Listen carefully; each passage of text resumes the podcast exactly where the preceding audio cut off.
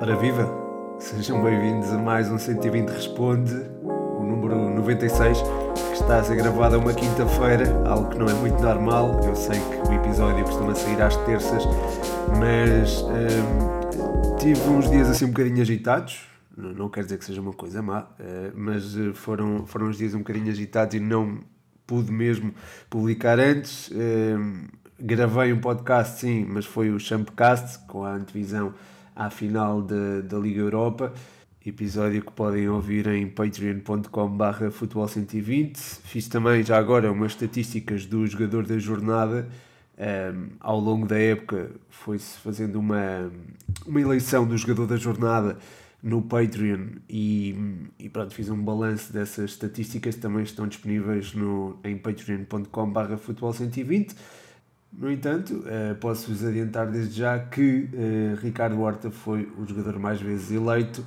Eh, os outros dados são também muito interessantes. Houve um que me surpreendeu particularmente mas pronto, passem no Patreon e, e, podem ver. Há malta que foi acompanhando também e fazendo estas uh, eleições do jogador da jornada. Agradeço, uh, sobretudo quem está desde, o, desde a primeira jornada, mas não só, também a quem se juntou depois. muito, muito obrigado por terem participado. Foi uma época muito porreira e, se calhar um bocadinho mais divertida também, em virtude disto, desta, desta interação também.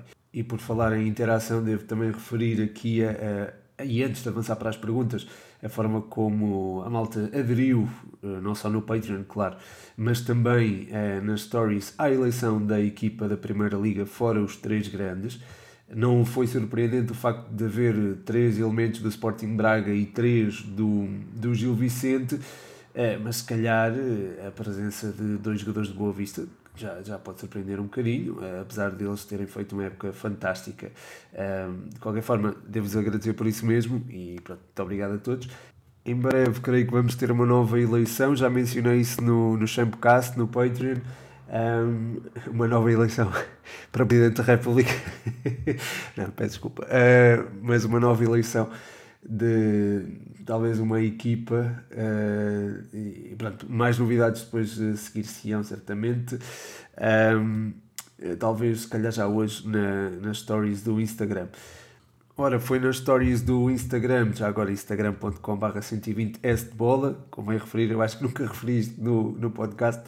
Uh, por falar nessas stories foi lá que deixaram as perguntas para este episódio vamos então a elas Uh, comece, como habitual, pela dos patronos. O João Maria Blanco pergunta como é abordar uma época desportiva inteira em podcast.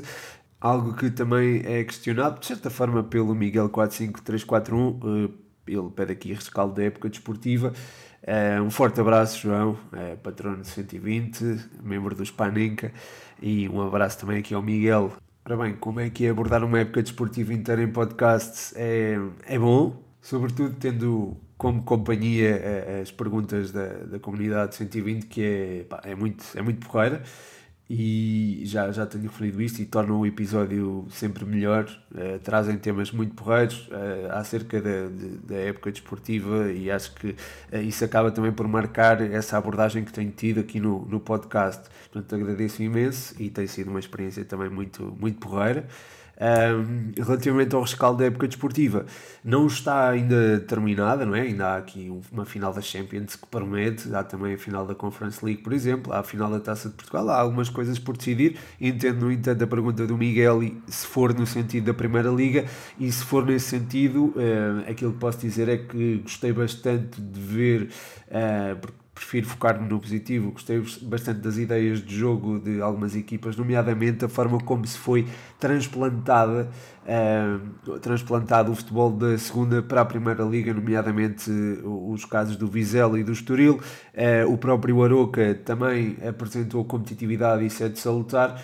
As três equipas garantiram a manutenção no escalão principal e eu acho que isso é um dos destaques desta temporada. A época fantástica do Futebol Clube de Porto também atingiu o recorde de pontos, melhor ataque, melhor defesa. Acho que isso são tudo pontos a realçar e há que dar os parabéns ao Futebol Clube de Porto nesse sentido e também eh, pelo título. O Sporting também fez uma época fantástica, igualou o número de pontos da, da temporada transata, até superou o número de golos, portanto, enfim, acho que tendo ainda por cima o novo desafio das competições europeias, particularmente das Champions, acho que foi, foi muito bem conseguido por parte do Sporting. Um, e pronto, terminando se calhar a análise aqui nos três grandes, o, o Benfica se calhar ficou uns furos abaixo daquilo que se esperava, sobretudo tendo em conta o reforço do plantel. Acho que a dada altura quando se deu a mudança de técnico, devia apostar-se na continuidade daquilo que se tinha feito e não mudar-se radicalmente, e eu acho que isso também custou um bocadinho uh, a época ao Benfica, e acho que custou, se calhar, uh, eventualmente. Troféus. Uh, se bem que, pronto, há que referir uh, os quartos final da Champions como uma boa conquista e, e, a vitória em Alvalade também, mas isto são troféus de consolação para os encarnados, não é? Portanto, a exigência é sempre máxima. Destacar também já agora a época fantástica que o Gil Vicente fez, acho que isso deve ser, deve ser realçado e foi alicerçada numa, numa ideia de jogo muito atrativa. Todos os jogos de Gil Vicente foram muito uh, entusiasmantes e, e, pronto, e é a prova de que com bom futebol pode-se alcançar ótimos resultados. O Gil Vicente ultrapassou a barreira dos 51 pontos. Apesar desta derrota por 5-0 na última, na última jornada, a verdade é que não mancha a época fantástica que fizeram. E por falar em época fantástica de equipas que não os três grandes, uh, o podcast universitário pergunta que jogadores fora dos três grandes podiam ir para os três grandes e para que equipas. Ora, aqui está uma boa pergunta do Rafa, o anfitrião do podcast universitário. Grande abraço. Um, ora bem, um, não me quero alongar porque eu no último episódio cheguei a uma hora e não queria, não vos quero maçar, uh, mas Uh, se calhar olhando para aquilo que foi o Gil Vicente, estava agora a falar do Gil Vicente, acho que há vários jogadores que têm lugar na, nos três grandes, embora lá está, a sua utilização possa não ser regular. Um deles é o Fran Navarro, este eu acho que tem potencial para ser titular Uh, sobretudo numa equipa como o Benfica, que uh, tinha em Darwin um jogador que dava largura, impacto físico e também capacidade de finalização. Fernando Navarro tem isso tudo e acho que seria um ótimo substituto caso o Uruguai saia. Uh, o Fujimoto é um jogador muito interessante também no Benfica, seria no, no Benfica se o Roger Schmidt aplicar o 4-2-3-1, ou seja, jogando ali na zona central do, do meio campo, caso Gotza eh, que é um dos nomes que tem falado, não venha. A outra hipótese seria Gonçalo Ramos e acho que é uma opção também bastante viável. Fujimoto e, e, e Gonçalo Ramos podiam, uh, enfim, uh, rivalizar por essa posição. O Pedrinho, se calhar, também, também podia uh, reclamar um lugar ali, mas embora se calhar como médio de construção. mas o Pedrinho imagino mais, por exemplo, no Sporting do que propriamente no, no Benfica. Isto olhando para o para o esquema de jogo e para as dinâmicas da, das respectivas equipas. Uh, depois, e olhando para também a posição 10, que é aquela que eu estava a falar, do tal 4-2-3-1, acho que o André Franco seria um bom uh, número 10 no, no Benfica. O 10 já não existe, por, por assim dizer, mas é, é uma posição uh, meramente teórica, mas seria basicamente o organizador de jogo que joga atrás do, do ponta de lança. Acho que o André Franco do Estoril teria lugar nessa, nessa posição no 4-2-3-1 do Roger Schmidt. Não só ele, mas também o próprio Lincoln do Santa Clara, que é também um jogador fantástico. E por falar em Santa Clara, acho que o Morita também é um jogador que tem lugar em qualquer um dos três grandes, como médio de construção, é um jogador muito versátil e acho que em qualquer um dos chamados três grandes teria um papel, podia ter um papel importante. Um, particularmente eu acho que no Futebol Clube do Porto acho que seria onde encaixaria melhor, mas eu acho que a sua versatilidade abrange, lá está, os três grandes. Jackson Poroso, do Boa Vista, é um central que me agrada bastante, é dos melhores centrais da, da nossa Primeira Liga, aliás foi eleito para, foi eleito para a equipa da Primeira Liga, fora os três grandes, eh, parte da comunidade 120. Uh, portanto, acho que é, é, um jogador que pode perfeitamente ocupar a zona central do, do eixo de defesa de, de uma equipa grande. Uh, é, é, um jogador que tem um ótimo controle da profundidade, é um jogador bem, que, que se posiciona bem, a nível físico não, enfim, não treme. Portanto, é um jogador que me agrada bastante, outro jogador que me agrada bastante, por exemplo, e, e se calhar já me estou a, a, a prolongar demasiado, mas é o André Almeida do do Vitória Sport Clube, uh, o Rafa Soares também, e acho que no, no Benfica, no lado esquerdo da defesa, uh, seria interessante. Aliás, estou a falar mais do Benfica porque o Rafa também é benfiquista e porque uh, se calhar é a equipa que apresenta mais lacunas.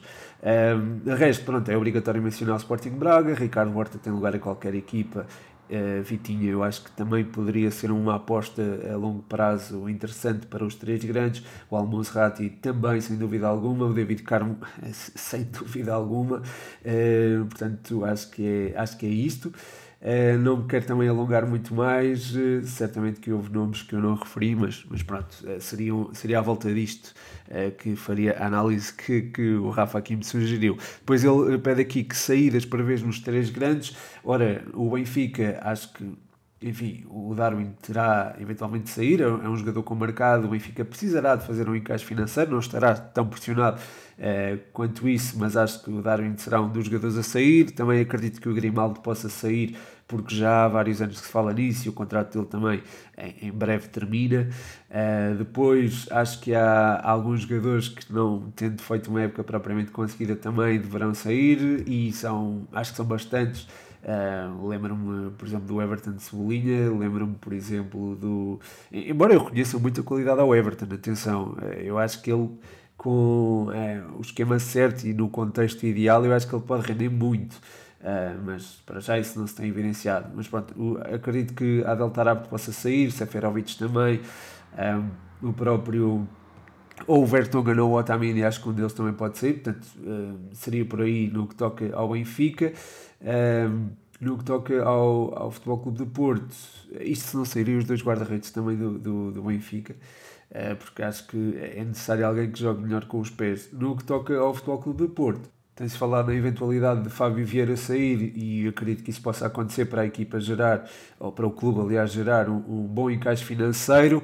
Uh, no entanto, não sei se vai muito além de Fábio Vieira, até pela forma como Sérgio Conceição acabou por criticar um bocadinho a estrutura uh, no que toca à gestão desportiva. Lembro-me de, de, de o ter dito quando Luís Dias saiu, portanto, não sei até que ponto estas palavras não terão influência e não há jogadores. Uh, e, e não sei até que ponto o núcleo duro não se irá manter, portanto, não sei se existirá uma uma alteração uh, significativa no plantel do Futebol Clube do Porto. De qualquer forma, há jogadores que não têm sido utilizados e que poderão sair. Vem-me agora de repente à cabeça uh, o nome do Stefano Eustáquio, que não foi assim tão usado, mas acho que é um jogador que a longo prazo ainda pode dar uh, bons dividendos ao Futebol Clube do Porto. Uh, o próprio Tony Martinez, que revelou algum descontentamento a dada altura e perante o aparecimento do Danny Loader, acho que é um jogador que pode sair. O Fernando Andrade, por não ter tido utilização, também é alguém que pode, pode sair.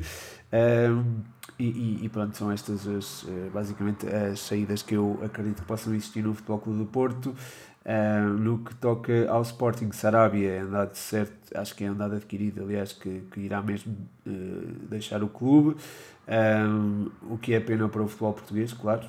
Depois a saída de Islam Slimani é também um dado adquirido, acho eu, uh, e perante isto, acho que há jogadores a aparecer e não sei até que ponto há disponibilidade também para vender. Há, há jogadores que já se valorizaram, nomeadamente o Mateus Nunes o, e o Palhinha.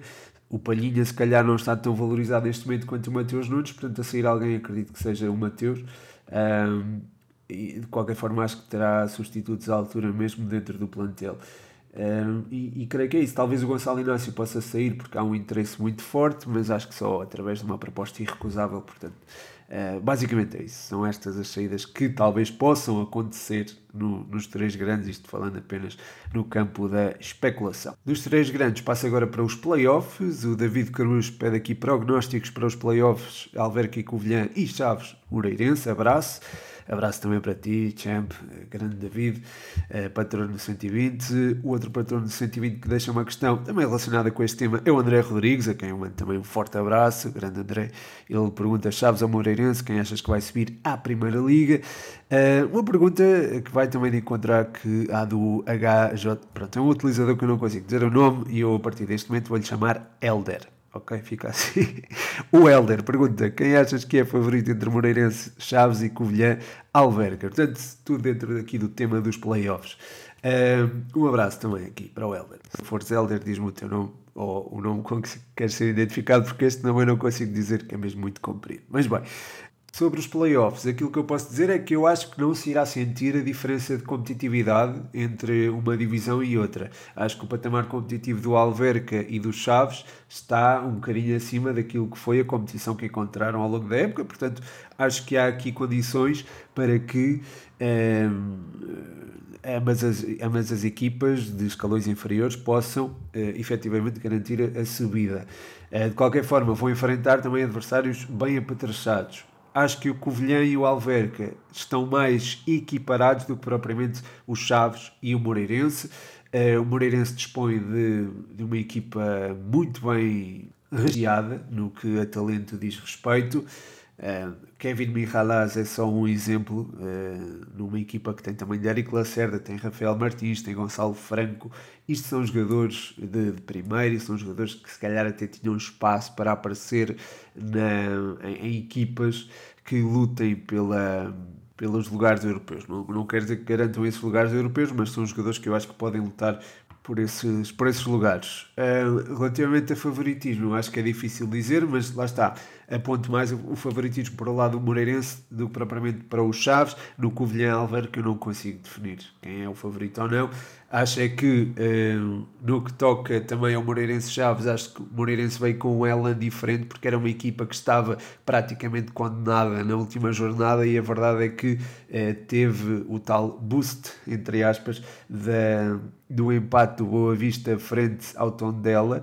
Uh, e que lhe permitiu uh, garantir um lugar no playoff. Portanto, era diferente se caísse para o lugar do playoff em oposição a subir para o, para o lugar do playoff. Ou seja, era algo quase inesperado para o Moreirense. No que toca aos Chaves, um, ehm, acabou por ser derrotado pelo Rio Ave. Um, ehm, tinha a possibilidade, sabia que tinha esse playoff garantido, ou seja, pior do que isso não ia ter, e acabou por ficar com o pior dos cenários, que era o tal acesso ao playoff. Portanto, nesse aspecto, acho que também há aqui uma vantagem psicológica, digamos assim, uh, para o Moreirense. De qualquer forma, o Chaves também tem uh, jogadores de, de, primeira, tem um, um ótimo treinador uh, e acredito que possa possa também ter uma palavra a dizer neste playoff. Uh, relativamente ao Alverca Covilhã, o Covilhã acabou por garantir o playoff com uma vitória na Amadora, frente ao Estrela, e foi uma vitória, enfim, esforçada. A, a, a parte final da época do, do Covilhã foi, eu diria, muito bem conseguida. Conquistaram 17 pontos nos últimos 10 jogos, ou seja, quase metade do total de pontos, 36 que conquistaram esta temporada e eu acho que isso fez a diferença um, e, e, lá está, o Sporting da Covilhã veio também moralizado. Uh, o Alverca também virá certamente com alguma dose de confiança depois de ter ultrapassado a União de Leiria, teve uma entrada no jogo na segunda mão muito, muito, muito bem conseguida e, e acho que tem também capacidade para superar o Alverca, acho que aqui as coisas vão estar mais mais uh, equilibradas, mas não me vou alongar mais porque já estou com 18 minutos e há muitas perguntas. Uh, o André Rodrigues deixa aqui outra pergunta: quem achas que pode substituir o Lewandowski no Bayern? Nesta pergunta eu consigo ser conciso, sucinto e dizer um nome apenas, chama-se Cristiano Ronaldo. Acho que é o substituto perfeito para Lewandowski e acho que não há outro jogador que, que possa substituir o polaco no que toca enfim, ao, ao capítulo da finalização. É, se calhar no que toca à entreajuda coletiva, o Cristiano Ronaldo pode não entregar tanto, mas acho que é um jogador que estará é, desejoso de, de marcar golos, de, enfim, tem, não tem alergia, digamos assim, ao contacto.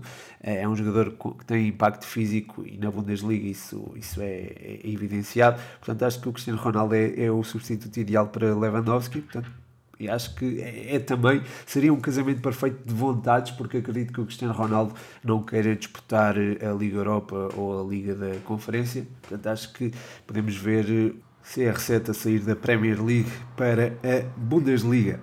Ainda no futebol internacional, o Moutinho deixa aqui uma pergunta sobre o título da Premier League. Ele pergunta se o City pode escorregar para o Aston Villa e entregar o troféu ao Liverpool caso os Reds ganhem o respectivo jogo.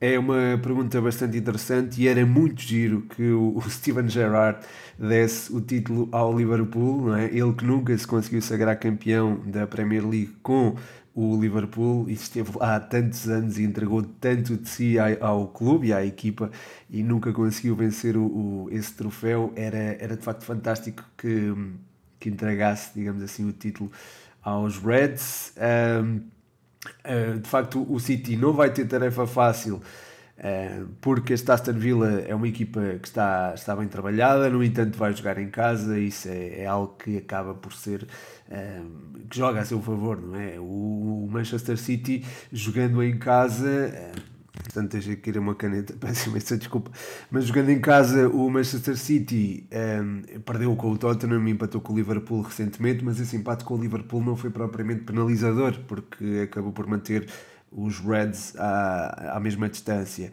Um, antes disso, o City tinha perdido com o Palace, mas numa fase mais inicial da época, creio que empatou também, não me lembro se foi com.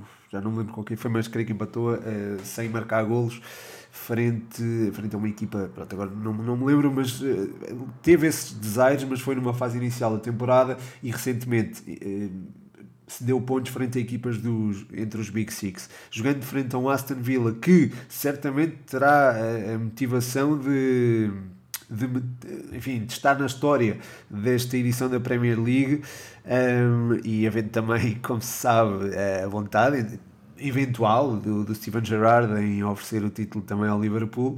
Um, a verdade é que será uma tarefa complicada, porque lá está a volta a referir, o Aston Villa tem uma equipa bem organizada, eu sei que é o 14 lugar acaba por não mostrar um, ou não evidenciar que esta equipa tem de facto competências a nível de, não só a nível técnico, com o Coutinho, por exemplo, mas também a nível uh, tático.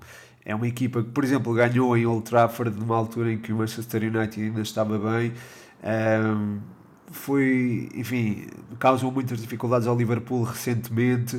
Uh, portanto, acredito que sim, que possa causar também essas dificuldades ao Manchester City e acredito que a Premier League está longe de estar fechada. Uh, portanto, as coisas estão, estão muito entusiasmantes. Uh, o próximo dia 22 será, será certamente emoções fortes para todos. Uh, é, é, o único revés do Aston Villa é o facto de jogar frente ao Burnley no próximo, no próximo dia 19, que é hoje. uh, portanto, acho que isso poderá gerar algum cansaço. Vamos ver como é que Steven Gerrard irá gerir a sua equipa uh, antes de ir ao Etihad. Ainda na Premier League, o Leandro 17 pergunta se Saliba encaixa no Arsenal na próxima época. Obrigado, Leandro, e um abraço para ti. Um abraço para o Montinho também. Eu acho que não lhe mandei um abraço.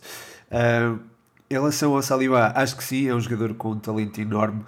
Apesar dos 21 anos, é um jogador que tem uma maturidade tática muito, muito assinalável. Eh, tem sido indispensável neste, neste Marseille. Acho que está a fazer a melhor época de sempre. Portanto, acho que sim, acho que tem lugar neste Arsenal e não só, tem lugar noutras equipas, se calhar mais eh, com objetivos. Enfim, o Arsenal tem sempre objetivos muito elevados, melhor dizendo, é, objetivos com padrões muito altos, digamos assim, e acho que o Saliba está perfeitamente à...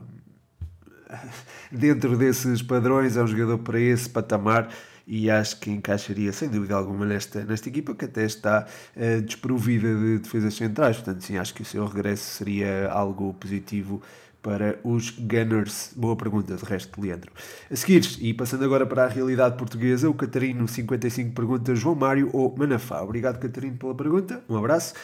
Eu prefiro João Mário, é um jogador mais completo, a meu ver, porque é um jogador que. Um, ehm, posicionalmente se orienta muito bem, tecnicamente acho que também ganha uh, a Manafá, no impacto físico não é, enfim, não, não se uh, destaca assim tanto comparativamente com o Manafá, acho que o Manafá leva até a melhor no que toca à velocidade, por exemplo, e também uh, nos duelos e na capacidade de choque, mas acho que o João Mário tecnicamente é melhor. Numa equipa como o Porto, acho que um lateral com capacidade técnica é, é, é importante e nesse sentido acho que o João Mário leva vantagem, mas o Manafá tem também valências que podem ser muito úteis ao Futebol Clube do Porto. Acho até que o Manafá é um jogador subvalorizado acho que ainda pode ser muito útil, portanto, aos dragões. A seguir, ainda na realidade portuguesa, a Rita Maia deixa aqui uma pergunta também bastante interessante. Ela pergunta: parece que vamos ter na Liga 3 um Académica Leiria, o tom dela também desta divisão. O que achas que está a faltar às equipas da região centro para vingarem no futebol máximo de Portugal? Obrigado, Rita. Um abraço para ti também. Uh, é assim, eu acho que uh, as descidas da União de Leiria e do Beira-Mar ocorreram numa altura em que um, o futebol português e também da Naval 1 de Maio, aproveito para referir também, acho que aconteceram numa altura em que uh, o networking, digamos assim, ou a interligação com os vários agentes de, de, de futebol uh, e dos órgãos de decisão estava um bocadinho distante. Eu acho que isso poderá ter tido alguma influência. Sei que me podem dizer, ah, mas o Marítimo está na Madeira. É verdade, mas o Marítimo uh, tem, tinha também, até a dada altura, apoios bastante interessantes e que outras equipas do continente não tinham, uh, nomeadamente da sua região autónoma, o que também acaba por facilitar uh, a sua competitividade não é? e torná-la. E havendo também uma gestão competente, obviamente as coisas tornam-se mais fáceis. Portanto, o, o caso Marítimo é isolado e acho que esta tal distância para os órgãos de decisão acabou por ser eh, relevante no que toca às descidas de Leiria e Beira-Mar há alguns anos, eh, esta parte. Mas bem, essas eh, distâncias foram-se batendo, não é? Com, a, com, a tal, com o desenvolvimento das tecnologias de comunicação, não é? Obviamente isso, isso foi ficando esbatido e hoje não há tanta essa distância, portanto torna-se mais fácil, hoje, ainda já até de alguns anos, há muitos anos a esta parte. Portanto, a tal questão da, da distância para os órgãos de decisão acaba por não ser relevante. E no caso académica é também um contexto específico. E este contexto específico, a meu ver, está relacionado com a gestão desportiva, que não foi é, mais bem conseguida. Um, acho que tem que se dizer, acho que não houve um aproveitamento também dos escalões de, de formação. Um, e nesse sentido, pronto, acho que é, a descida da divisão acaba por explicar por aí. No que diz respeito ao Tondela, acho que acabou por pagar um bocadinho o preço de chegar longe na Taça de Portugal, Teve também alguns problemas relacionados com, uh, com casos positivos e que acabou por, uh, enfim, por condicionar a, competitividade da equipa. Um, eh, e acho que o, o Tondela teve também pouca sorte no, no, último jogo frente ao Boa Vista, uh, que acabou também por ditar a tal descida da divisão. Portanto, são contextos diferentes e que acabam por confluir no facto de a região centro não ter representantes no escalão máximo do, do nosso futebol. Acho que não falta competência. Uh, há recursos para isso. Eu acho que há, há sempre recursos. Uh, o nosso país tem, tem ótimos recursos, tem mão de obra muito qualificada, portanto, eu acho que há condições para. E, e tenho a certeza que essa mão de obra, ou parte dela, tem uh, toda a vontade de fazer parte de um projeto esportivo. Portanto, esses recursos existem. É dada formação também específica para a própria gestão desportiva. Portanto, acho que é uma questão dos clubes eh, se transformarem também nesse sentido, eh, adaptarem-se à realidade que existe no futebol português e acho que nesse sentido a académica está um bocadinho atrás. E, e pronto, e haver esse recrutamento, haver uma seleção de, de pessoas competentes e a partir daí eu acho que as coisas fluem. É certo que a bola pode entrar, ou pode bater no poste, ou bater no poste e ir para fora, ou bater no poste e entrar, mas eh, seja como for, eu acho que uma boa gestão acaba por tornar menos uh, uma equipa menos vulnerável a isso mesmo. Nesse sentido, acho que passa tudo por aí. Acho que falta isso, falta capacidade de gestão. Não digo na União de Leiria, não digo no próprio Beira-Mar a Naval não, não tenho tanto conhecimento, mas, uh, mas digo isto da, da, do que toca à académica. Uh, o Tondela não acho que tenha sido um caso de, de má gestão desportiva, nem pouco mais ou menos. Acho que a equipa está relativamente bem, revelou-se competitiva. Foi, a meu ver, uma das equipas também que mais entusiasmou ao longo da época e não merecia. Não merecia, se olharmos de uma, de uma forma de justiça poética, acho que não merecia esta descida de divisão No entanto, isso acabou por se confirmar. Uh, portanto, uh, a pergunta é: desculpa, já estou aqui a divagar um bocadinho, mas perguntas o que achas que falta. Pronto, é a mesma questão da, da gestão desportiva, no caso académica, nas outras uh, entidades, nos outros clubes. Pronto, acho que é mesmo uma. Eventualmente estarão cá em cima porque estão bem organizados. Portanto, acho que Uh, teremos em breve equipas da região centro no futebol máximo do, do, do, do, do futebol português uh, e uh, acredito que a tal distância para os órgãos de decisão não vá ser relevante como foi para Leiria e para o Beira-Mar no, no passado. Ainda no tema das subidas e das descidas de divisão, Uh, o Helder uh, pergunta aqui o que achaste deste fim de semana de futebol. As subidas e as descidas foram justas e a Liga uh, 3 também foi, pronto, acho que a pergunta é também sobre as subidas e as descidas. Há também aqui um comentário do Israel Kinsá que vai de encontro a esta pergunta, que é Tondela e Varzim desceram, eh, fiquei triste, embora feliz pelo Casa Pito Riense. Eh, um abraço. Um abraço também para ti, Israel, obrigado por deixar esse comentário. Eh, no que toca a subidas e descidas ou a justiça delas, acho que é sempre difícil falar nisso. Acabei de falar na justiça poética da, ou na injustiça poética da descida do uh, Tondela, acho que era uma equipa que não merecia descer, uh, mas uh, acho que é, pronto, se olharmos ao futebol, ou aquilo que é o futebol, acho que não se pode falar em justiça ou injustiça, portanto acho que a partir daí não, não me posso orientar é, muito mais, de qualquer forma eu entendo perfeitamente uh, a pergunta. Passando à próxima questão, o, o Helder pergunta aqui, para ti, quem será o melhor treinador disponível para substituir o Carvalhal no Braga? Estou-me a rir porque estou a chamar Helder, ele se calhar não se chama Helder, mas bem, uh, melhor treinador disponível para substituir o Carvalhal no Braga. António Salvador entendeu que foi Artur Jorge, uh, e que é Artur Jorge, aliás, é ele que vai assumir o comando técnico, e eu também percebo que seja essa a escolha, porque é um treinador que está identificado com aquilo que é o projeto Braga, há uma visão a longo prazo, e acho que nesse sentido, também para potenciar algum do talento mais, mais jovem, uh, acho que é a escolha que faz, é a escolha mais acertada. Uh, embora haja também outras opções que eu acho que podiam ser interessantes para esta equipa, uh, para, para o Braga, embora não sei até que ponto é que iria, existiria a disponibilidade de esses treinadores assumirem o comando do Braga, e falo do Abel Ferreira, que conhece muito bem a equipa e conhece muito bem a estrutura, o próprio Leonardo Jardim também, portanto acho que esses eram dois treinadores bastante interessantes para o Sporting Braga, uh, mas enfim, eu acho que o Arthur Jorge também é, é alguém que já está por dentro, está muito familiarizado com aquilo que é a família, digamos assim, Braga, uh, e conhece os miúdos, treinou-os, e, e, eu acho que nesse sentido há, há, condições para que ele se afirme como um treinador importante na, naquilo que será o futuro do, dos bracarenses.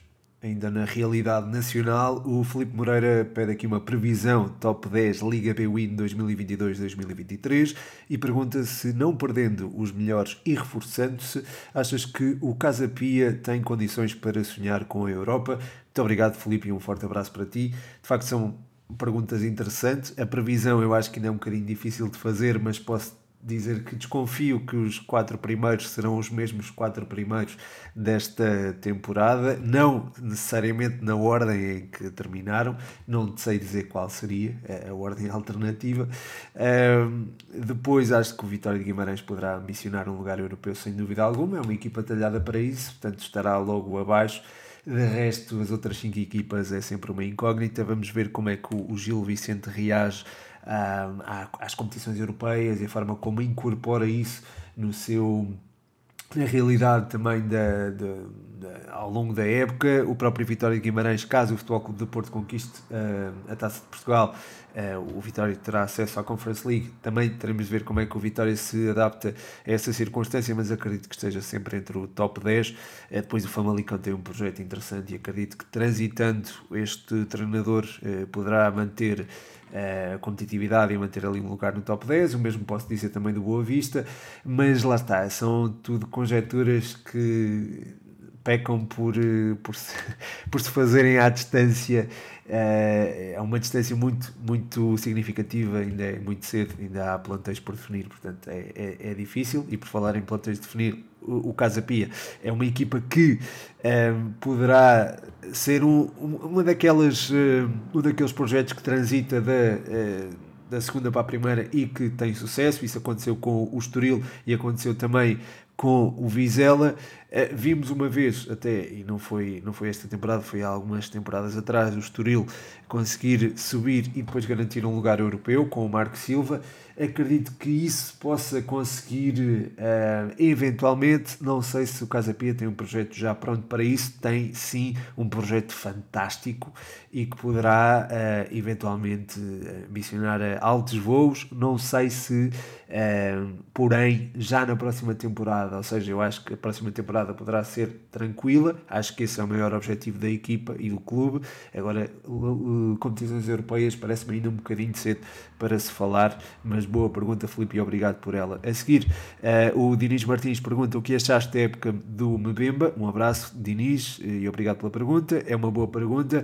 Gostei bastante e só não digo que o Mbemba foi a referência da defesa do Futebol Clube do Porto, porque estava lá um senhor chamado Pepe, que já tem muitos anos de, de clube e isso acaba por ser, lá está, acaba por ganhar alguma primazia e a sua influência é claramente mais é, significativa do que propriamente a do congolês. Porém, o Mbemba disputou, é, eu não sei quantos jogos disputou, mas é, certamente disputou uma grande percentagem de partidas ao serviço do Futebol Clube do Porto e na ausência do Pepe era ele a, grande, a grande referência, foi um jogador que evoluiu imenso esta temporada e, enfim, apesar de já ter 27 anos, é um jogador que continua a crescer, sobretudo nas duas últimas épocas, é, é, um jogador que tem crescido bastante e acho que isso ficou evidente na forma como controla a profundidade, na forma como é, alivia quando é necessário, é, a forma como também aborda cada lance. É certo que aqui e ali poderá ser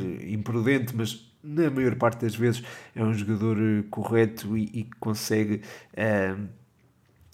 tornar a bola jogável para, para a sua equipa. Na construção é um jogador também com, com competência, portanto, enfim, eh, acho que atingiu este ou, ou, potenciou estas capacidades esta temporada e acho que está, está de parabéns pela, pela época que fez a meu ver, foi, foi um dos melhores centrais da, da Primeira Liga. Para terminar, tenho aqui duas perguntas do Eduardo Andrade. Um forte abraço, Eduardo, e obrigado pelas perguntas. Uma delas é: campeonatos encerrados, quais as expectativas para o mercado de verão? Contratos, renovações, etc bem, eu acredito que possa ser um, um defeso agitado. Acredito que, por exemplo, Cristiano Ronaldo, e lá está, é um dos jogadores mais mediáticos, portanto tem que ser mencionado, uh, poderá mudar de ares. O Mbappé também poderá mudar para o Real Madrid. Uh, acho que é, é uma coisa que, enfim, estamos só à espera de quando e quando será este verão. Agora não sabemos é quando, dentro deste verão, será a tal transferência ou quando será essa tal transferência. Não sei se o Neymar se mudará para Barcelona ou não, mas acho que to todas estas, eh, todas estas figuras serão protagonistas neste mercado de transferências. Não sei onde é que irá parar Lewandowski e também é uma coisa que eu gostaria muito de. É, é uma novela, entre aspas, eh, eh, da qual eu aguardo o desfecho ansiosamente. Porque será um jogador que irá certamente aportar muita qualidade à equipa que integrar. No que toca ao mercado doméstico, estou curioso para ver qual é a equipa que vai abraçar Darwin Núñez Acho que é um jogador que no PSG encaixaria bem. Uh, enfim, é um jogador que eu acho que encaixa bem em qualquer equipa neste momento. Portanto, uh, Darwin Núñez acho que pode, pode sair do Benfica e será certamente a transferência mais significativa do, do futebol português. Portanto, acho que em termos de, de mercado será mais ou menos isso. A outra pergunta do Eduardo é qual eram os amigáveis mais interessantes que gostavas de ver e deviam ser feitos.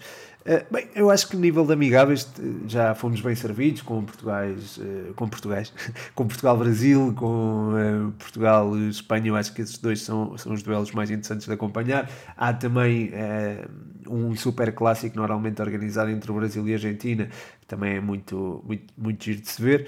Portanto, sim, em termos de, de amigáveis, acho que é, é um bocadinho por aí. Acho que estamos já, já bem servidos. Não sei se estou a conseguir responder bem à tua pergunta, mas acho que, acho que é acho que é por aí. De qualquer forma, muito obrigado, Eduardo, pela pergunta. Não só uh, agradeço não só ao Eduardo, como também a todos os que deixaram perguntas. Deixa um forte abraço ao Eduardo, acho que não lhe tinha mandado. Eh, um forte abraço também a todos os que ouviram até ao fim. Um abraço muito especial aos patronos, especialmente ao João Catalão, sempre brioso. E é isso. Uh, peço imensa desculpa por só ter publicado o episódio hoje, não ter publicado na terça-feira. deixo-vos um forte abraço, mais um. Uh, o meu nome é Pedro Machado e este foi mais um 120 Responde.